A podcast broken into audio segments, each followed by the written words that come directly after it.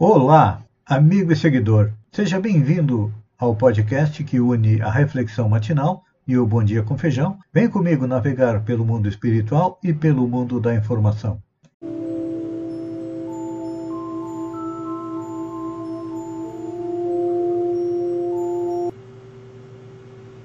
Olá, amigo e seguidor.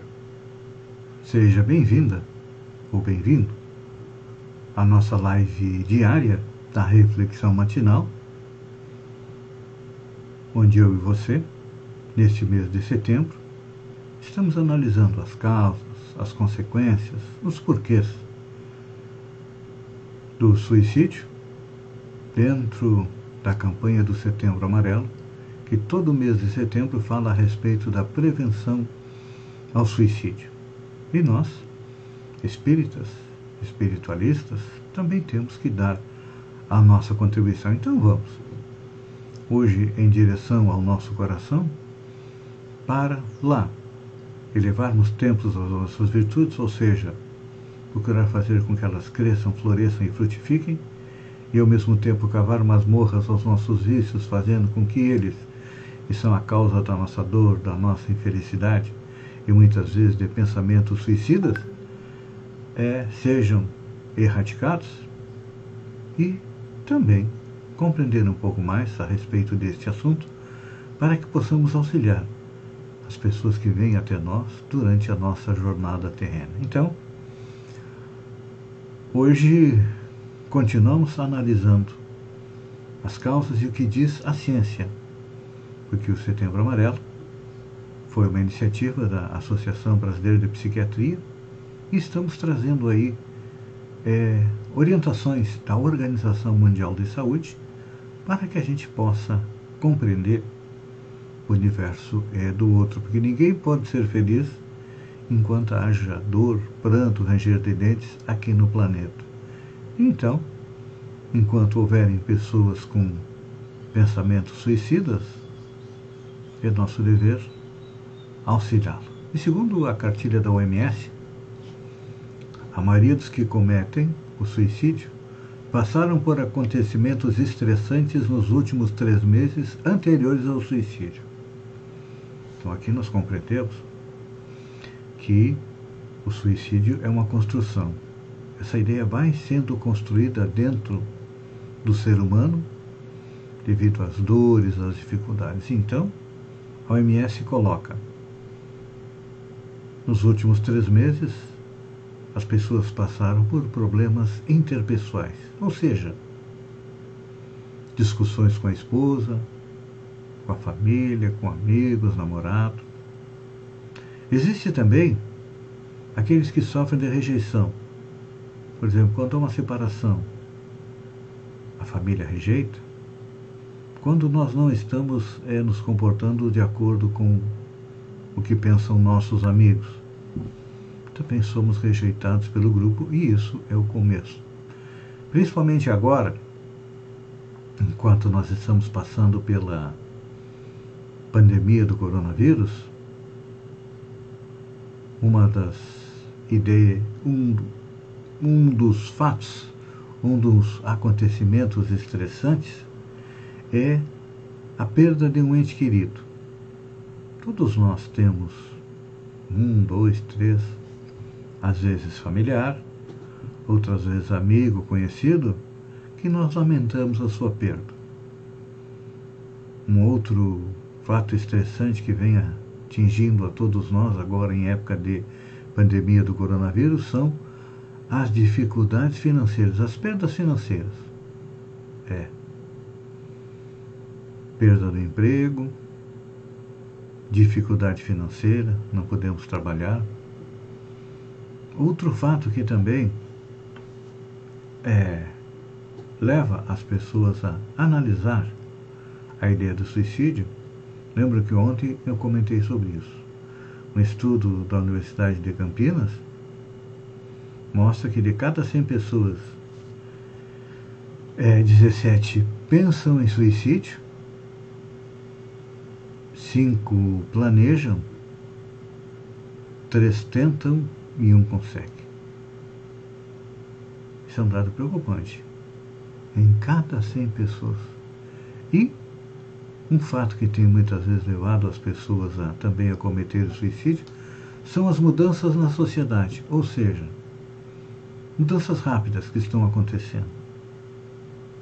Um exemplo: a tecnologia está avançando e as pessoas mais idosas têm dificuldade de conviver com a tecnologia. Eu fui bancário e eu, ainda hoje, muitas vezes, quando vou a uma instituição bancária, encontro pessoas que lembram que eu fui bancário e me pedem uma ajuda para poder utilizar os terminais de autoatendimento. Então, tudo isso são fenômenos estressantes que acabam levando a pessoa a pensar, planejar, tentar e se suicidar. Temos também os sentimentos. Sentimentos como tristeza,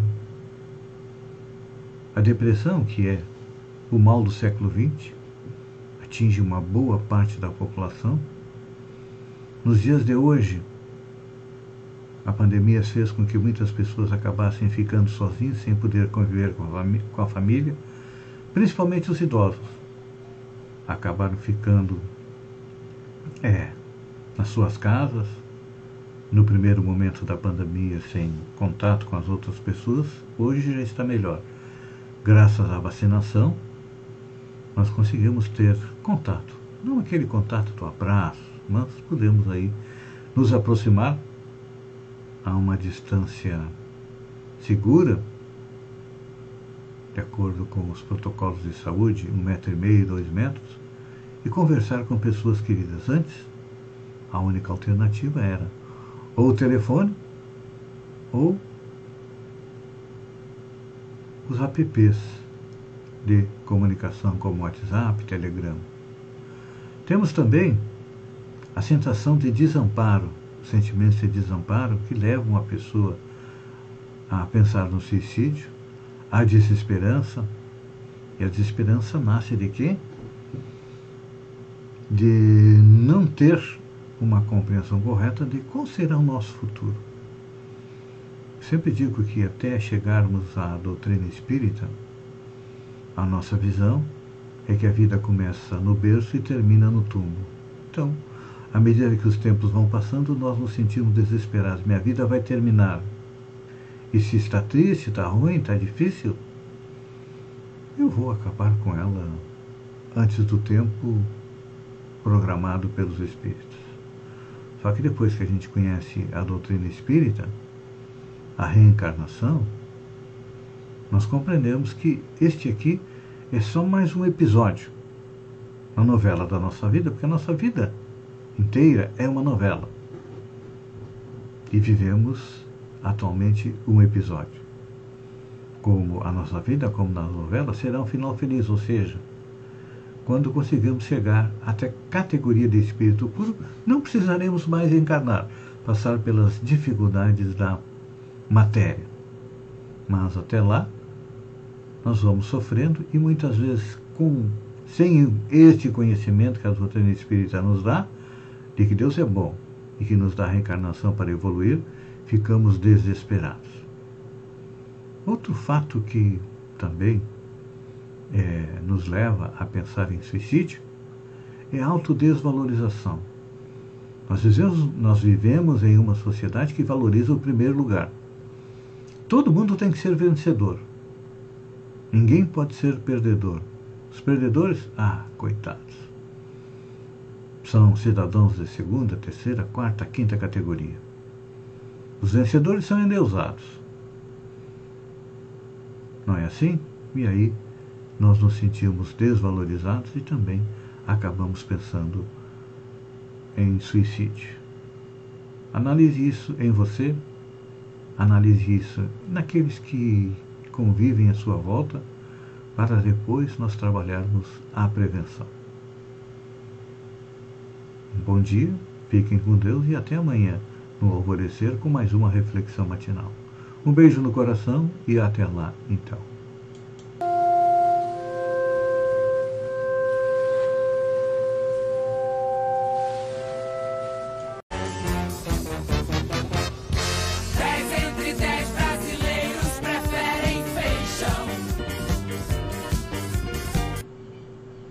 Olá, amigo e seguidor.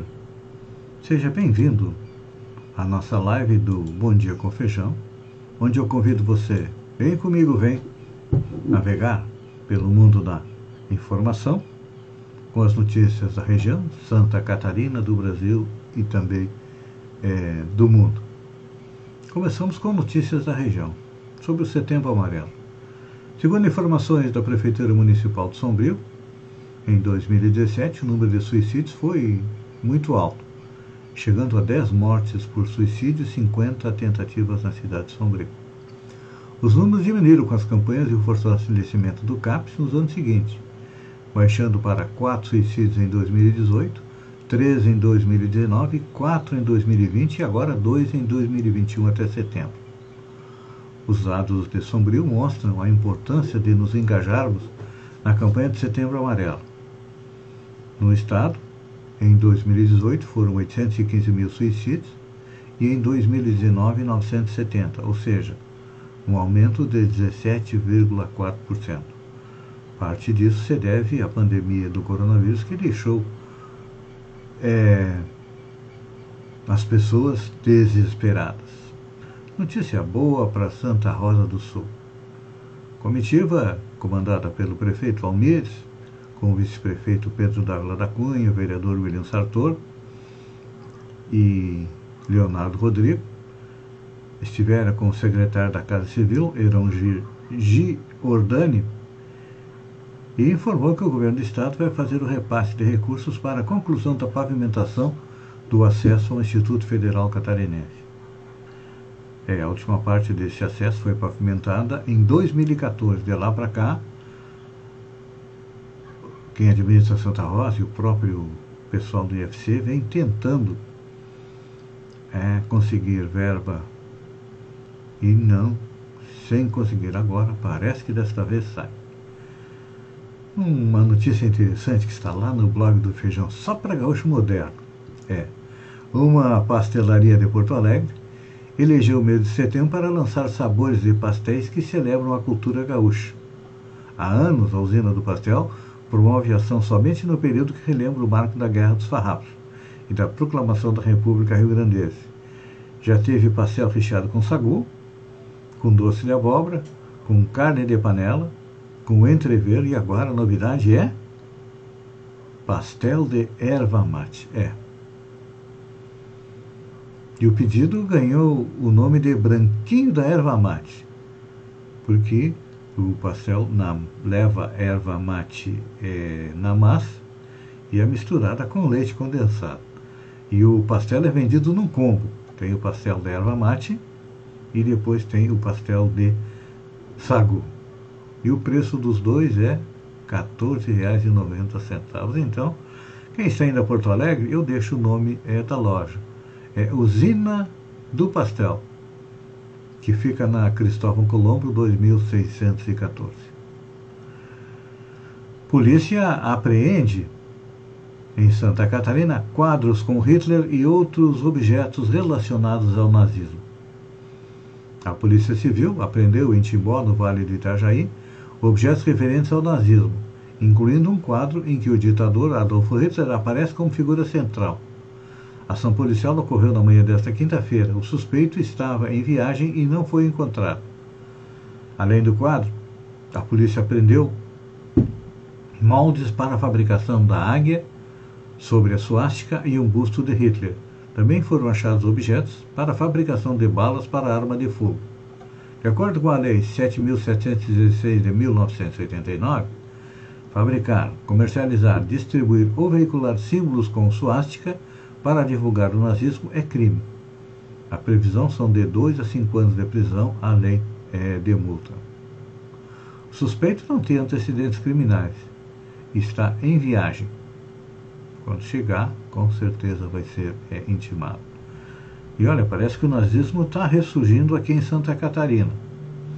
O Ministério Público também investiga o caso que aguarda a conclusão da Polícia Civil para tomar estas providências e, na Grande Florianópolis, foi instaurado um inquérito para apurar uma denúncia de venda de itens com apologia ao nazismo na, em uma loja em Nova Trento. E agora aqui no sul catarinense, em Criciúma, alunos de uma escola, escola foram flagrados. Foi feito um vídeo compartilhado nas redes sociais com eles fazendo a saudação nazista.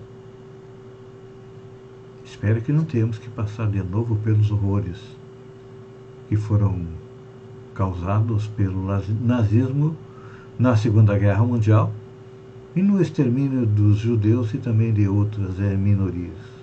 Apesar de que o modo de pensar dos nazistas está infiltrado entre a extrema-direita que é, valoriza Hitler, Mussolini e todos os ditadores. Olha só, esta aqui é boa.